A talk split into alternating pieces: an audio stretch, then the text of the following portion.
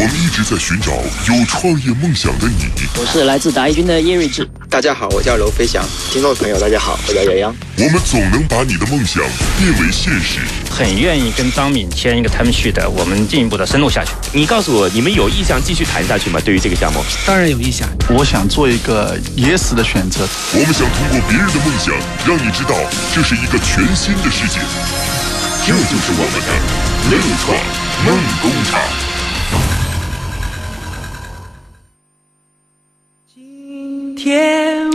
早上的十点零三分，欢迎进入乐创梦工厂，我是崔磊，我们在中国杭州为您主持。我们的节目每天都会邀请到一个非常优秀的创业者，他们心怀梦想，勇往直前。每天他们都会把自己的梦想在这儿来跟一个投资人进行自己梦想的诠释。如果说他的梦想能够打动我们邀请到的投资人的话，在节目结束的时候，投资人将会承诺对于。他的创业项目进行风险投资，听起来是不是很诱人呢？如果说您也有创业梦想的话，您也想获得投资人的青睐的话，赶快参与到我们的节目当中来吧。除了关注浙江之声的公众微信号之外，您还可以关注我的私人微信号“乐创”的拼音加数字五二零，“乐创”的拼音加数字五二零，这个微信号是想获得。你的创业梦想，了解你的梦想能否登上这个平台？我和我的助理共同答疑他。这当中不但是有我们自己的朋友圈，而且我们还会随时的回复你。如果说您正在收听直播节目的话，感谢您。您还可以通过手机的方式来收听到我们的节目，在手机当中搜索到蜻蜓 FM、喜马拉雅、氧气听书，找到乐创梦工厂，订阅它。场是场地的场，好，感谢您，我们马上进入今天的节目。大家好，欢迎进入乐创梦工厂。创业要经过种种的考验，有时需要勇气，有时需要智慧，有时需要实力，有时需要伙伴。而今天我们邀请到的创业嘉宾，为了获得创业路上的支持，或许会遇到一次特别的考验。所有正在创业的朋友，如果同样希望获得创业投资基金的青睐，那么请马上关注浙江之声的官方微信，或者拨打零五七幺八八幺幺零幺幺零，让我们把你和创业投资大佬关联起来吧。乐创梦工厂是一个创业圆梦的秀场，是一个证实自我的秀场。让我们有请今天的创业者。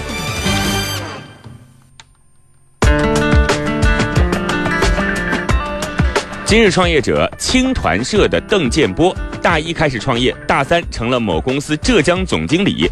毕业之前有过两次创业。多个公司从业的经历，但所有的经历都没有脱离大学生，使其对大学市场有着深刻的了解。这次创业项目青团社是一个大学生兼职垂直招聘平台，通过互联网革命传统兼职招聘渠道。邓建波能否真的如其所说革命兼职渠道呢？今天他融资目标三百万，出让百分之十的股份，能否得到认同？让我们拭目以待。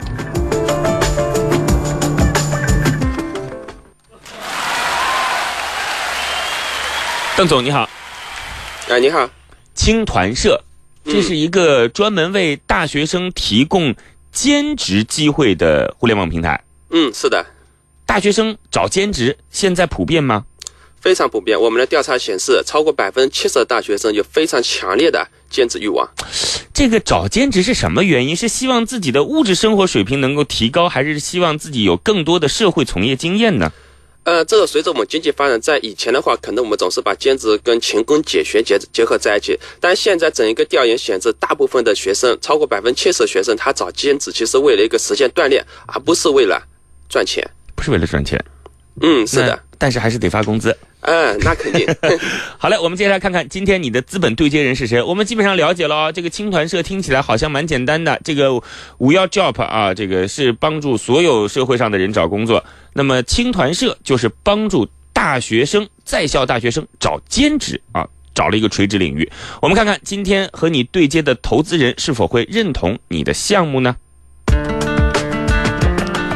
今日明星投资人陈波，浙江省创业投资集团有限公司投资总监，浙大 MBA，主导投资深大旅游、华光新材、浙江天铁、宙天新能源等项目投资。个人从业经历丰富，通讯行业有多年的营销管理工作，金融投资行业管理经验，擅长战略规划、商业模式优化等服务。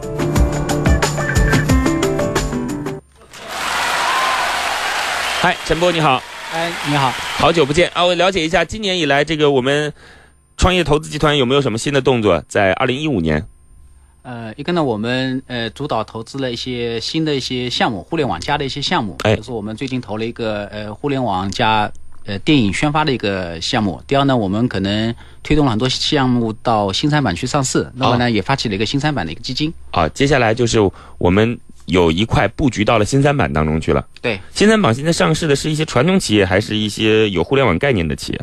呃，都有。那么呢，就是新兴行业会更多一些。嗯在这呢，我们说一个，我不知道大家能不能听懂，其实很好理解啊。现在新三板我们其实门槛还蛮低的，有很多企业只要符合标准，自己去查百度什么标准啊，就有可能去挂牌新三板了。但是到了新三板之后，因为接下来的体量会越来越大，那么就需要你的企业在这个新三板当中能够会讲故事。所以啊，我一直说要成立一个传统企业观光团，接下来可能要做这件事儿，就是把我们很多传统企业，接下来可能去挂牌新三板的企业和互联网的这些创客空间啊、孵化器啊来进行对接，让他们去看一看，到底哪些这些可能假设像。这个建波他这样的青团社就和某一个传统的企业可以结合起来，然后呢，建波自己挂牌新三板，不太有资格，但是传统企业带着他一起飞。陈波，你觉得接下来可以进行这样的改造吗？呃，完全有可能。好，我其实是蛮希望传统企业家在这样一个就是大众创业、万众创新啊，我们说互联网加的时代里边，找到属于自己的那杯羹，这真的是非常重要啊。好了，我们来看看今天我们七个维度来了解一下我们的创业者青团社。那么，导师将在我们的全维度了解之后，对于创业者和创业项目来做出自己的初评价。乐创梦工厂，创业精英的秀场，It's show time。Question one What? 大家好，青团社是一个大学生兼职垂直招聘平台。我们所在做的就是帮助企业与大学生匹配在兼职招聘上的需求。说完了。嗯，就嗯嗯一下子就能够理解，就是在大学校园当中帮助所有的大学生去找到属于他自己的那份兼职工作是的，啊，帮助企业招到合适的兼职。啊。这个当然还有很多问题啊，既然你这么简单的介绍，那就 OK 了，反正我们也听懂了。Question two Why? 呃，因为随着经济发展，现在越来越多企业是把兼职招聘作为它人力资源一个很重要的组成部分，导致于企业兼职招聘需求在爆发。同时，随随着那个大学生一个意识的一个越来越一个开放，现在大学生找兼职的需求也在爆发式增长。但是那个现在不用不用讲这些了，这个都是废话啊。这个我就想知道你为什么做这件事儿。OK，嗯，呃，我在大二的时候参加一次兼职，那一次兼职对我自己帮助很大，因为那一次兼职让我真正发现自己跟社会脱节，很厉害。你做了什么兼职啊？呃，我第一份做了一份问卷调查兼职，然后发现自己做兼职的时候根本跟别人开不了口，我可以跟同学说话，但是我跟陌生人我就完全说不了话。嗯，因此我发现自己能力其实跟社会上人相差很大很大，所以在那次之后，我做了很多社会上的一些兼职，然后同时在做了之后，我就想到去帮助同学。做兼职，然后当时整一个社会上主流还是以兼职中介为主的，我加入一家兼职中介，然后帮助大学生找兼职，但是又发现，呃，很多大学生找兼职他是交不起那个中介费，或者他们觉得那中介费门槛太高，要交一百块钱、两百块钱或者三百块钱。那么这个时候我就萌生了一个想法，我要做一个免费的为大学生提供兼职服务的平台。你当时是就想着是以服务作为出发点呢，还是说是当时就有后边那个隐藏的商业逻辑了？呃，确实没有。当时我就想着简单一点，为大学生提供个免费兼职的平台。但是我相信，一旦大学生都从我都从我这个平台上来找兼职，后面商业模式一定会越来越清晰。你是哪一年想到这个事儿的？呃，我们在一一年的时候，啊，你一一年还在上大学呢，是呃，吧？当时我大三，啊，好嘞。Question three Now. 现状，呃，现在我们已经有杭州已经有百分之二十的大学生加入我们这个平台，在我们推出来。说具体数字吧，杭州多少大学生？呃，我们现在杭州一共有六万用户。六万用户。是的。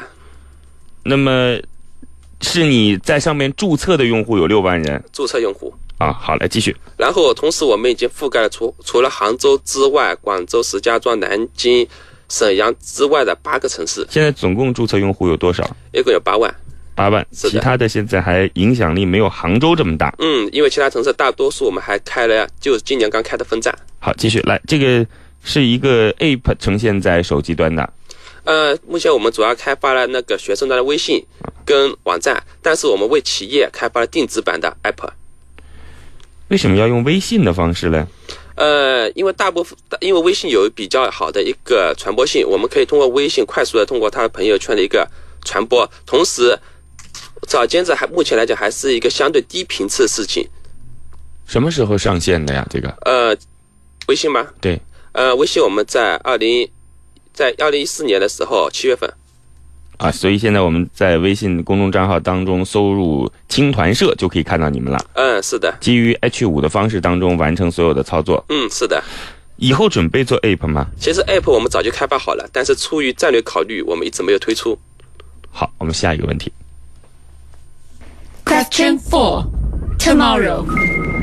现在我们已经布好了一整套的发展规划，然后我们接下来最重要的任务就是把青团社推到全国，利用青团的现有的一个模式上优势以及推广渠道方面的优势，能够让青团快速的铺铺广到包括北上广。什么优势？一个是我们现在的模式优势，我们在目前大部分的一个学生那边找兼职还是一个要交中介费的事情。但是在我们青团社，我们已经通过互联网的工具做到了免费。好，来继续。然后第二个优势呢？同时是我们一个推广方式上优势。推广方式有什么优势啊？呃，一个我们有一整套校园大使的体系，以及我们青团社的开放平台。目前我们开放平台已经接入了多家公司。开放平台接入多家公司，是你接入到别人的公司去，还是别人的公司接到你这儿来？呃，是我们把我们的兼职服务接入到已经成体系的有流量的。大公司，好。Question five, team。团队，我们从那个一三年年底的时候成立到现在一年半时间，我们积累了大量一个优势团队，包括我如果说的简单一点，可能大家喜欢的，我们有阿里来自惠普的一些高管，我们有一些比较资深技术团队，包括我觉得我们最擅长的是，我们有一波非常强悍的校园地推团队。你们多少人现在？现在将近四十个人，已经有四十个人了。是的，那每个月的人工开支需要多少钱？呃，现在在十五万左右。也就是说，你们现在这个项目已经能赚钱了。呃，这个是我一个我们可控的事情，因为我们基本上目前你就回答我是还是不是？微亏，微亏。那么现在是之前已经拿到了一轮钱是吗？是的。拿到了多少钱？呃，数百万。数百万。是的。然后现在支付团队还是够的。嗯，是的。因为你这一轮也就是三百万百分之十嘛，是的，对吧？那你上一轮数百万，那已经出让了百分之二十左右了。呃，不到，我们上一轮是因为我们一共是两轮，一共是一百多万啊，一百多万和数百万是不一样的啊。那这个钱现在也基本上用的差不多了吧？应该，嗯，还能维持数个月啊。好，我们接下来继续。Question six, money。呃，我们这一次希望融资三百万，然后出让百分之十的股份啊，然后。和上一轮加在一起的话，公司的股份已经出让了百分之三十不到的样子了。嗯，是的。那你自己占占多少股份？我目前占百分之五十。啊，就是其他的团队成员当中还占到一些股份。是的。这点钱拿到以后，准备干什么呢？三百万。呃，主要两件事情。第一件事情的话，就是优化目前的一个团队跟我产品。嗯。然后另外一块的话，就是我们在全国的一个布局上面，我们还会继续加快脚步。啊，全国的布局当中，三百万肯定是不够的吧？嗯，是的，但是每一个城市我们前期不会深入去铺，我们只会把这个点先给打好了，然后等待我们下一笔投资的时候，我们再去深入的去推广一个城市。嗯，这个我们今天邓总讲的话听起来好像都很对，但是其实仔细分析起来，其实很多都不对啊。这个因为起码我们就举这个例子好了，嗯，你说我们先到各个地方去，先摁一个图标，说哥们儿，我的地方。然后不深挖进去，不深挖进去有别人做吗？你摁了这一个点儿有啥用呢？所以你说这三百万，我一个城市放三万，啊，我放了一百个城市，最终发现 这三万帮大家做了前期的教育工作，很快一个新的对手把这些这个用户全都吃到了自己口中。呃，因为是这样的，我们做的不是一个工具平台，我们做的是一个平台平台。呃，我们最痛苦的事情就前期学生跟企业在需求人数不匹，就是在需求不匹配情况下，每一个前期过渡过程，我们只要把这过渡过程完成了，那么后期我们的爆发式就会简单很多。但这过渡过程是任何一家企业去去一个新城市，前面两个月都必须给经历的。我们前面用一波一波低的成本把这个点给占下来了，有利于我们后期一个大的推广。这个是我们兼职作为这个平台来讲一个特殊性。Question seven, Competitor. 竞争对手，呃，目前我们的竞争对手还是主要在传统兼职中介跟五八、赶集之类的，但是同时也有一些新兴新兴的一个平台起来，比如说去年的包括包括兼职猫，包括同学帮帮，包括杭州兼职兔，逐步起来。但是我们青团作为这个行业的一个鼻祖，我们目前有足够的优势，能够来把他们干倒。现在学生找兼职的这一块，嗯，嗯，有没有人用户数比你多的？全国呃，我们同类型的平台没有。啊？那我问一下，有没有这个 Will Job 类似于这样的来找你谈过，说要么我们把你们收掉？呃，目前还没有。如果对方说要收你，你会同意吗？在很长很长一段时间，我们不会同意。好的，我们接下来问题已经全部结束了，看看导师对于这个项目和创业者到底有着怎样的初印象。导师初印象。来，陈波对于青团社的邓建波来做出自己的评价。嗯，邓总呢，我刚才呃下面嗯、他也做了一个简单的交流。那么刚才通过他的介绍，我们了解到他是一个年轻的创业老兵啊，也是也是谱写了一曲老兵新传。那么他选择了一个比较好的跑道，呃，但是面对的对手呢，赛手呢也都是非常优秀。那么需需求呢是客观存在的，但是他的这个想做一个平台的模式，可能梦想很很。丰丰满，这个对，梦 想理想很丰满。嗯那么具体怎么样呢？我们想听他后面的一些介绍。嗯好嘞，这个刚才已经对于我们的邓建波啊，有过数次创业经历，甚至是成功创业经历，都给我们留下了深刻的印象啊。而且之前的创业经历，据说跟现在的兼职也有关系，是吗？嗯，我们。等会儿先来介绍一下前面的创业经历吧，让我们也听听看大学生在学校里边就能够呃叱咤校园了。经过前两轮初步了解，创业者将进入导师观察团。导师将提出怎样的问题来对创业者进行更深一步的了解呢？让我们洗耳恭听。好嘞，在我们的陈波发问之前，我先想问一下啊，之前说在学校里边两次创业经历都是什么经历啊？呃，我们第一次在一零年的时候，我们做了一个外卖点餐平台，当时外卖点餐平台是的淘点点啊，呃跟淘点、饿了么一样，但是我们跟饿了么同样是全国最早的一批外卖点餐平台。嗯，然后然后有人是用微信的，呃，当时我们用的是网站啊，但是很苦逼的，当时我们整一个杭州的一个互联网创业氛围还不是特别的好，我们也没有足够资金支持，导致于后面项目还失败了。但是我觉得当时项目失败最大原因还是我们一个团队的一个管控的方面的问题。来继续第二个，呃，在第二个之后，我们吸取第一次教训，第二次我们团队更加精简，然后我们做了一个桌牌广告。当时在整一个下沙跟小河山的同学都能够看到，每一张餐桌上面都会放上一张六边形的一张桌牌，上面有广告信息。在那个没有智能手机时代，学生学生在那个等吃饭是一个很无聊过程，用无聊经济带动这个广告。这个赚钱了吗？呃，这个我们算是投入很大，但是后续我们后续维护成本太高，原因我最终我们还是放弃了。啊，好嘞，那我这个听说你之前有一些跟兼职有关的赚了不少钱，呃，在这两次项目失败之后啊，我发现就是自己真正管理能力不是，然后我们加入我加入了一个兼职中介，就是像传统向学生收费，嗯，一个平台。然后在这个兼职中介，我做了一年，做了他们一个浙江省的总经理的位置，也就是在我大三的时候。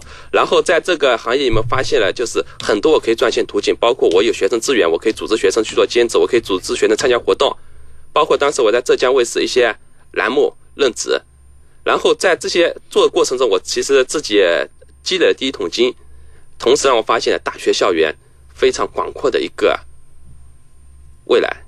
好嘞，我们已经给邓建波难得这样的机会了啊！在我们的节目当中，其实我们来参与节目的创业者很少有机会来说这些感性的故事的啊，当然也说算不上是感性了，因为过去的都已经过去了，即使是拿来做背书的，也只能做参考而已。接下来，我们的投资人陈波将会对于邓建波做更全面的了解。来，陈波，请提问。好，嗯，第一个问题啊，那么就是您的平台是连接大学生跟嗯、企业的这个发布者需求的发布者，那么具体从那个场景体验的角度来说，呃，大学生是有哪什么方面的一些需求？他是如何通过你这个平台找到解决他的这个需求？第二个就是小的问题就是。嗯，从企业的发布者来说，他有哪些方面的需求？他又是通过你的平台怎么实现解决他的问题？呃，现在大学生需求主要有三个。第一个，我需要这是一个免费的一个平台，那么通过我们这这个免费平台已经搞定了。第二个，我希望获得保障，我们通过跟平安保险合作意外合作给学生推出意外险，同时为学生提供了高达五千元的一个兼职工资的一个保障。那么我通过这两个层面帮助学生解决了他做一个兼职可能怕被骗。或者怕拿不到工资的问题。第三个痛点是学生他做完一份工作的时候，因为企业财务流程或其他一些方面原因，他总是需要在一个月甚至更长时间才能拿到这份工资。然后我们通过跟银行合作推工推出了我们金融工具清碳宝，能够让学生他当天做完，当天就可以拿到工资，也就解决同时解决学生三个痛点。我们再重新说一下，第一个痛点是呃是，找到靠谱的企业能够找到兼职，免费找到兼职。啊、第一是免费找到兼职，第二是免费找到靠谱的兼职是的。啊。第三个是找到兼职之后，我工资还能最快速度的拿到。你认为这是解决了三个中痛点？是的。那么企业的问题呢？呃，企业现在主要企业的话，其实我们传统来讲总会说兼职是一个 B to C 的企业，因为企业是 B，学生是 C。但是事实上，兼职真正市市场是 B 端是学生，C 端是企业，因为学生所提供的那种服务其实是非常标准化的，而企业需求是非常多样化的。包括我们从我们哈整个浙江省合作企业呃肯德基，它的兼职招聘需求跟我们另外一家合作的一家全国最大、全世界最大的运通展会举办商 UBM 有不同的需求，但是我们针对这样大客户，我们推出了一个定制化的服务方案。同时，我们针对一些小企业客户，我们提供线上免费招聘服务。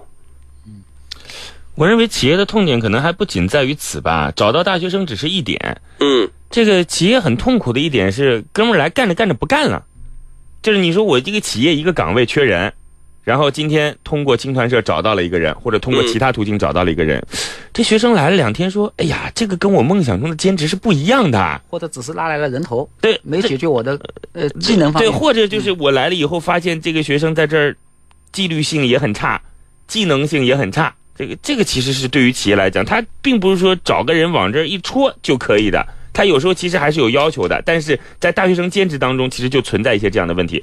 当然，您可能说，你看肯德基为什么能做？因为肯德基有一套管理体系嘛。对那很多企业是没有这样的管理体系的。来，请讲。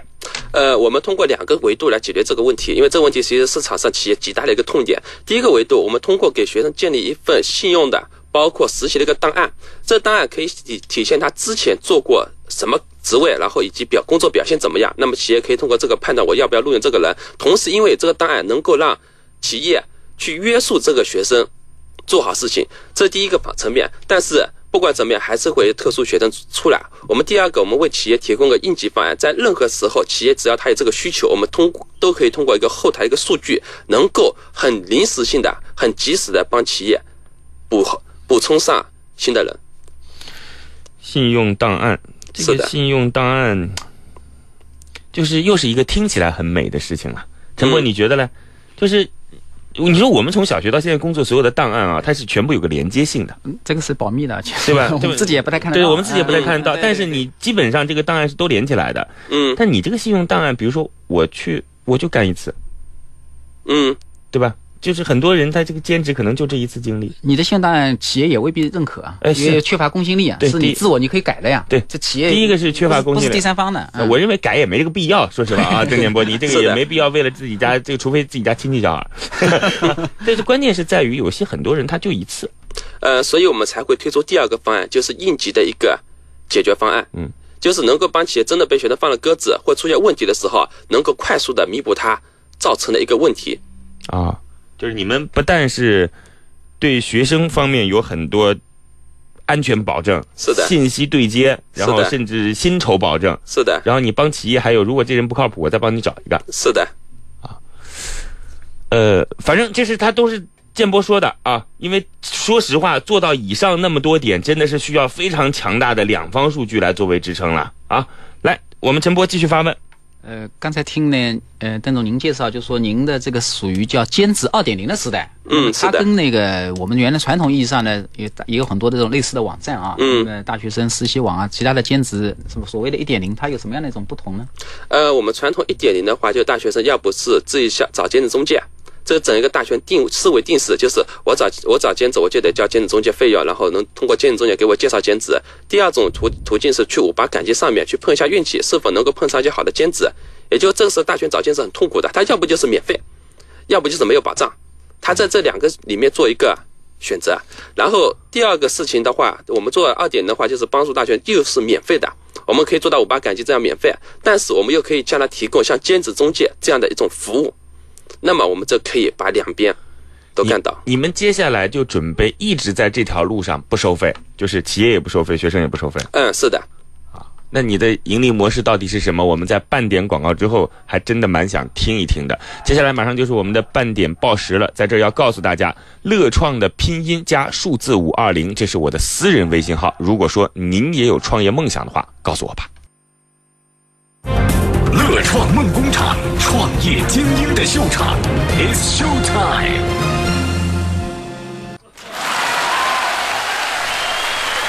青团社邓建波和他对接的投资人是省创业投资的陈波。如果说您也有创业梦想的话，乐创的拼音加数字五二零，我的私人微信号，您加入其中，把您的梦想告诉我们。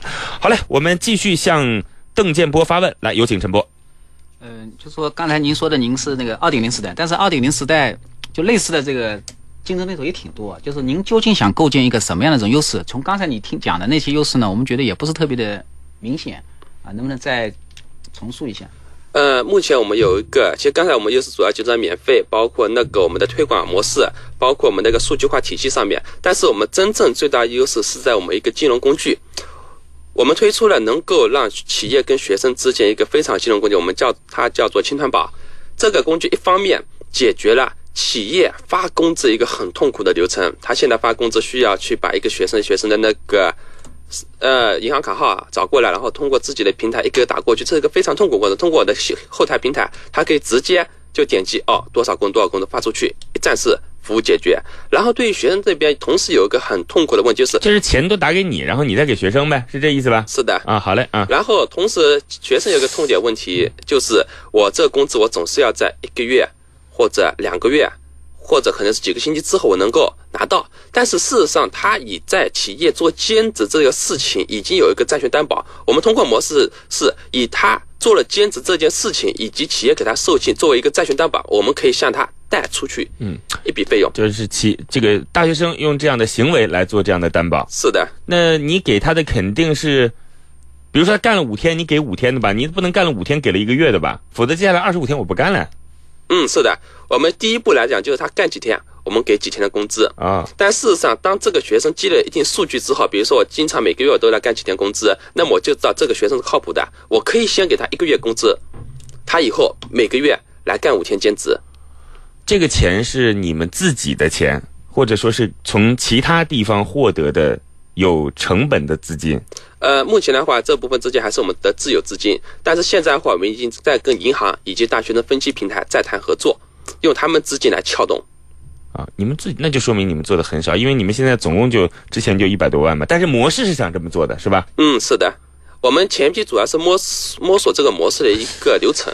哎呀，这个还是蛮有创意的。所以刚才你说你希望一直免费下去，是的，也就是说，不在企业和学生当中去找这个利差，嗯，是的，然后呢，利用学生在企业当中工作，然后做一个学生的行为金融产品。是的。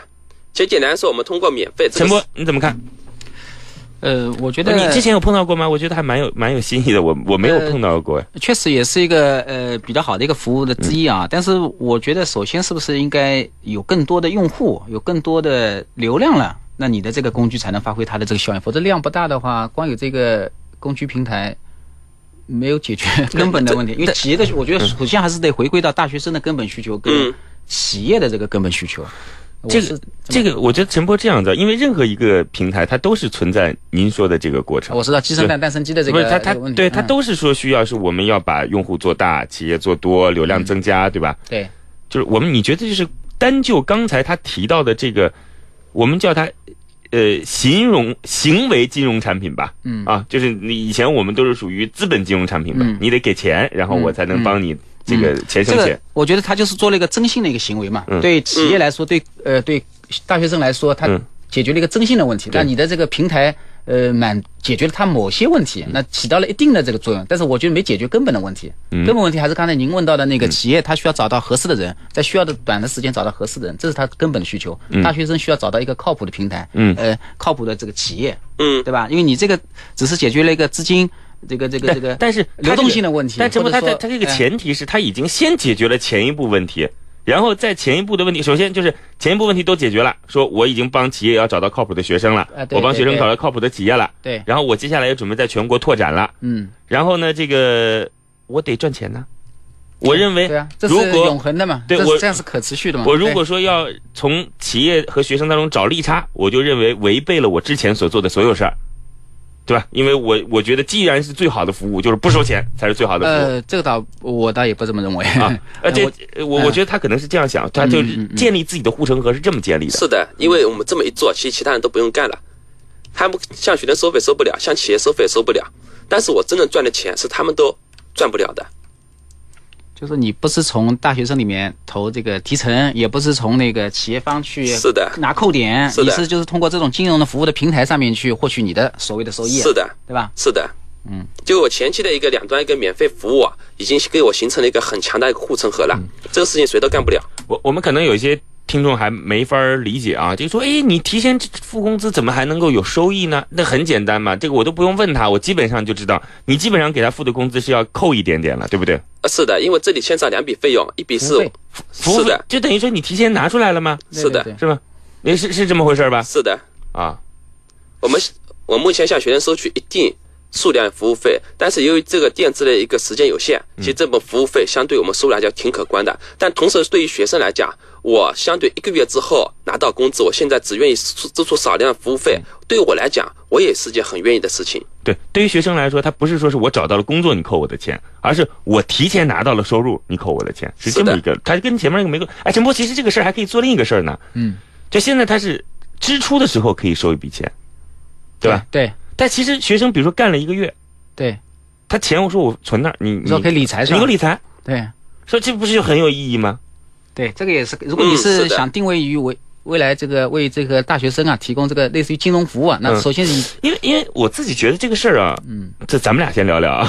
我我觉得这个事儿，你看，兼职和钱肯定是很近的。这个类似于互联网思维，羊毛出在这个猪身上，嗯让鸡来买单。对对对对对吧对对，这个兼职肯定是离钱很近的，因为有工资嘛，对对对，对吧？不管你是提前支工资也好，还是你准备把工资存到邓建波集团社这个地方也好，我认为这都是一件很可贵的事情哎，因为以后我相信啊，理财会深入到每个人的生活习惯当中去。你你怎么看，陈波？呃，这个我觉得是一个基本的需求了。嗯，呃，原来可能理财是属于大家的，因为现在我觉得已经进入到快进入到小康的这个状况，所以理财是一个，我觉得上升到一个基本的一个需求。对，今天这个事儿呢是这样，我呃之前一直把兼职平台想到的就是帮助买方和卖方来寻找这样的一个信息对接平台而已。对，但是现在看来，这后面的故事还挺有意思的。我不知道陈波你你是否感兴趣？类似于像我，我确实对接下来这件事儿挺感兴趣，对我觉得刚才我也讲，就是如果是仅仅是做一个平台，因为我刚才问他为什么反复问他这个优势，实际上我想问了解他的是到底是平台的优势，还是服务的优势、技术的优势，还是市场推广优势？那么从这些角度来说呢，确实也没有听到。那么但是刚才那个邓总介绍了，如果他是想在其他这个做服务的基础上，从那个金融工具这个角度去挖掘，那么我觉得可能从商业模式上，它有一定的这个呃所谓的先进性吧。好嘞，我这个听出来了。陈波呢，他属于一个既要听故事，又得这个看你到底做了什么实际工作的人。对，对吧还是要希望看到干货。对，就是所以我想问一下，在陈波想了解的你的推广过程当中，对吧？你自己呃，不要从理论当中告诉我你有什么。就是你从实际的推广过程当中，你刚才我记得你说过有校园大使，嗯来，你可以讲讲看这个。呃，我们通过我们一个学校，然后他在一个学校里面设个校园大使，然后这个校园大使帮我们在学校里面做我们青团社的一个用户的一个推广，然后同时这波用户也可以成为这个校园大使的一个资源。那么他以后我出去做兼职，就像我刚才说的，我赚了很多钱，我做兼职我可以带着这波用户去推。那么其实我一个学校里面可以设很多这样的校园大使。那么我一方面我他去给我推广是免费给我们做一个推广，同时他积累自己的一个资源。那么这个时候他已经是一个很有资源的一个校园成员。没听懂。嗯那这个校园大使扮演了什么角色？帮你做市场推广，他能获得获获得什么样的一个？不是我这他他你这又是一句话在我，他做市场推广，他咋做市场推广了？对，你不是你说他发个朋友圈就是做市场推广了，那对于这个企业来讲嘛，也实在是太儿戏了吧？但是这样子，因为我们校园大使其实推广方式有很多，包括他们会直接进寝室来给我们做宣传，包括派去会发传单、拉花、拉我我我我这个基本上没法想象啊！我们想想看，我们都上过大学啊。嗯有一天突然进来了一个人说：“嗨，哥们儿，来去我是青团社做校园大使兼职吧，我是校园大使。”这个我觉得跟生活当中不太符合。事实上，我们大部分情况确实是这样子发生的。我们前期在那个杭州的那用户里，百分之五十啊都是我们进寝室门里面去做宣传推广获得来的用户。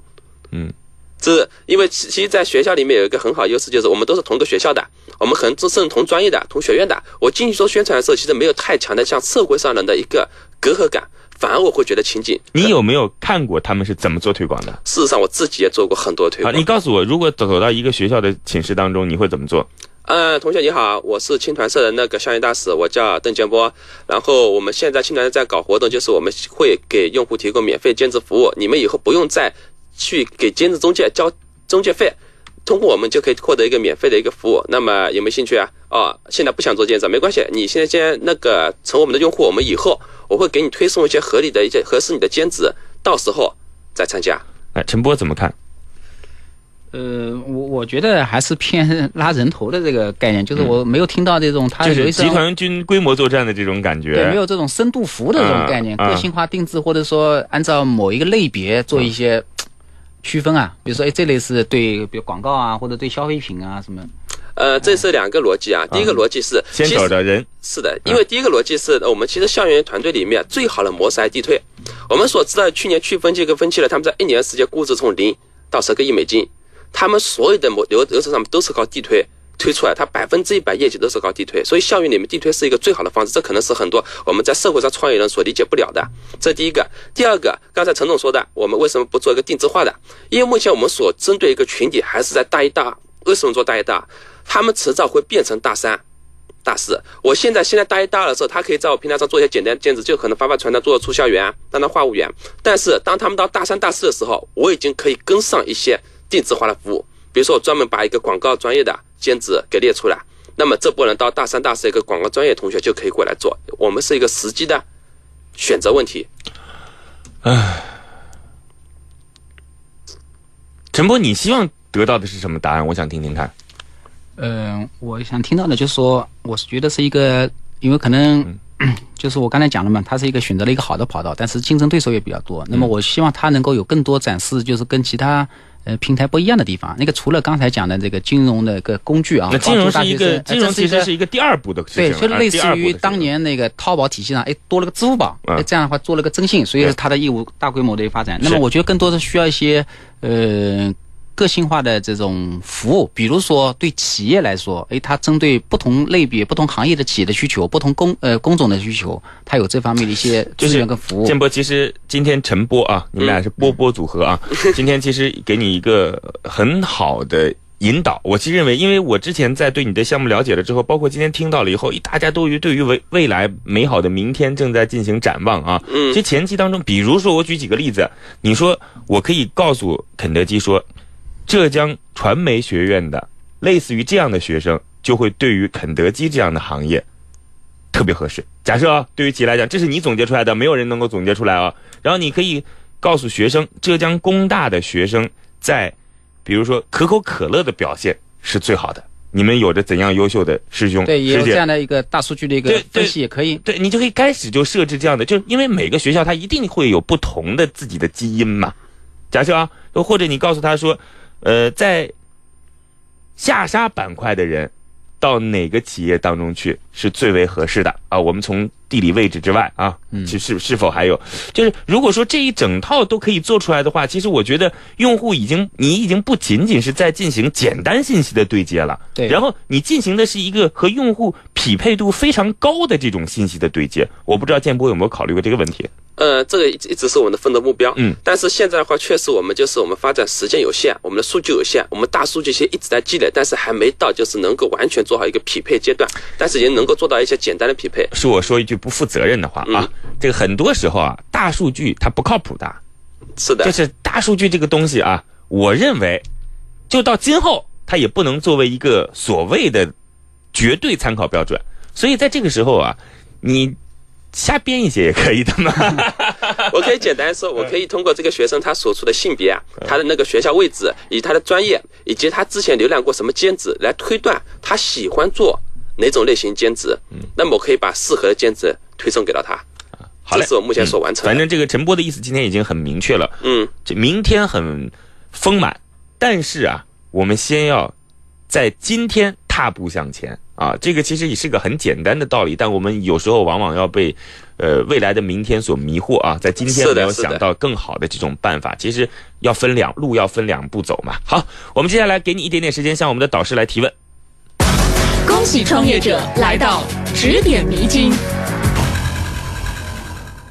呃，陈总你好，我想问一下你，就接下去你对于兼职大学建这个事情，在对于整一个政府规划上面，会不会有一个怎么样的计划？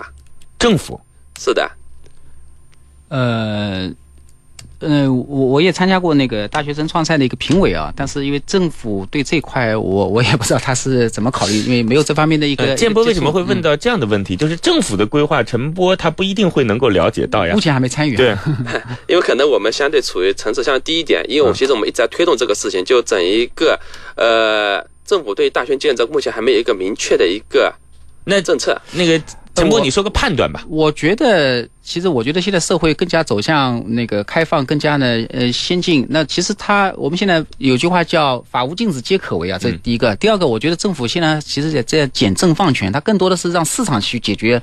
嗯，这个存在的一个问题，那比如说企业有这方面的需求，大学有这方面需求，它自然会有一个线上线下的一个会做一些匹配，这个也是我们经济很多经济呃民营企业这么发展起来的。但是我跟你讲啊，最近不是有这个教育部来鼓励大学生创业的这样的一个政策嘛，嗯是的对吧？这个大学生创业嘛，本身也就是属于让大学生在学校期间多多的和社会来进行接触的这样的一种导向了吧？嗯，是的，是吧？那我觉得这个对你来讲应该是一件比较利好的事情嘛。确实，因为我们上次跟一些国务院调研组之类也都提到过这个事情，都还是获得一个比较高的一个认可啊。但是我自己其实是有不同的，就是就是考虑的啊，我自己有不不同的判断的。我认为在大学当中有一个叫做找明方向，适可而止，就是你在大学生当中适度参与对我觉得第一个呢、是要学习，这很重要。嗯第二个是你要享受大学生属于你自己的那个时光啊，因为你今后去社会当中打拼的时间多的是，对吧？你这个时候其实我认为是让自己回忆起曾经那一段，都觉得它是一段青涩、阳光、美好，甚至还有一些幼稚的时时时间和岁月。嗯磊哥，可能这里我得反驳你一下啊。嗯我们的一个调查显示，就是百分之八十的学生去做兼职的过程啊，嗯是一个很愉快的过程，而不是跟我们现在做的工作已经所以不一样了。呃我讲的深度服务，就是你应该把这个这个这个体验更好，做一些服务内容出来。嗯，对，让他开开心心的兼职。好了，我们到了最后的时间。终于到了最后的时刻，悬念将在此刻揭开。今天的乐创梦工厂究竟是创业者获得导师的青睐，拿到心中的创业投资，还是创业导师心头另有所好，不做投资考虑？导师，请告诉我们，对于今天的创业项目，你的投资态度是 yes or no？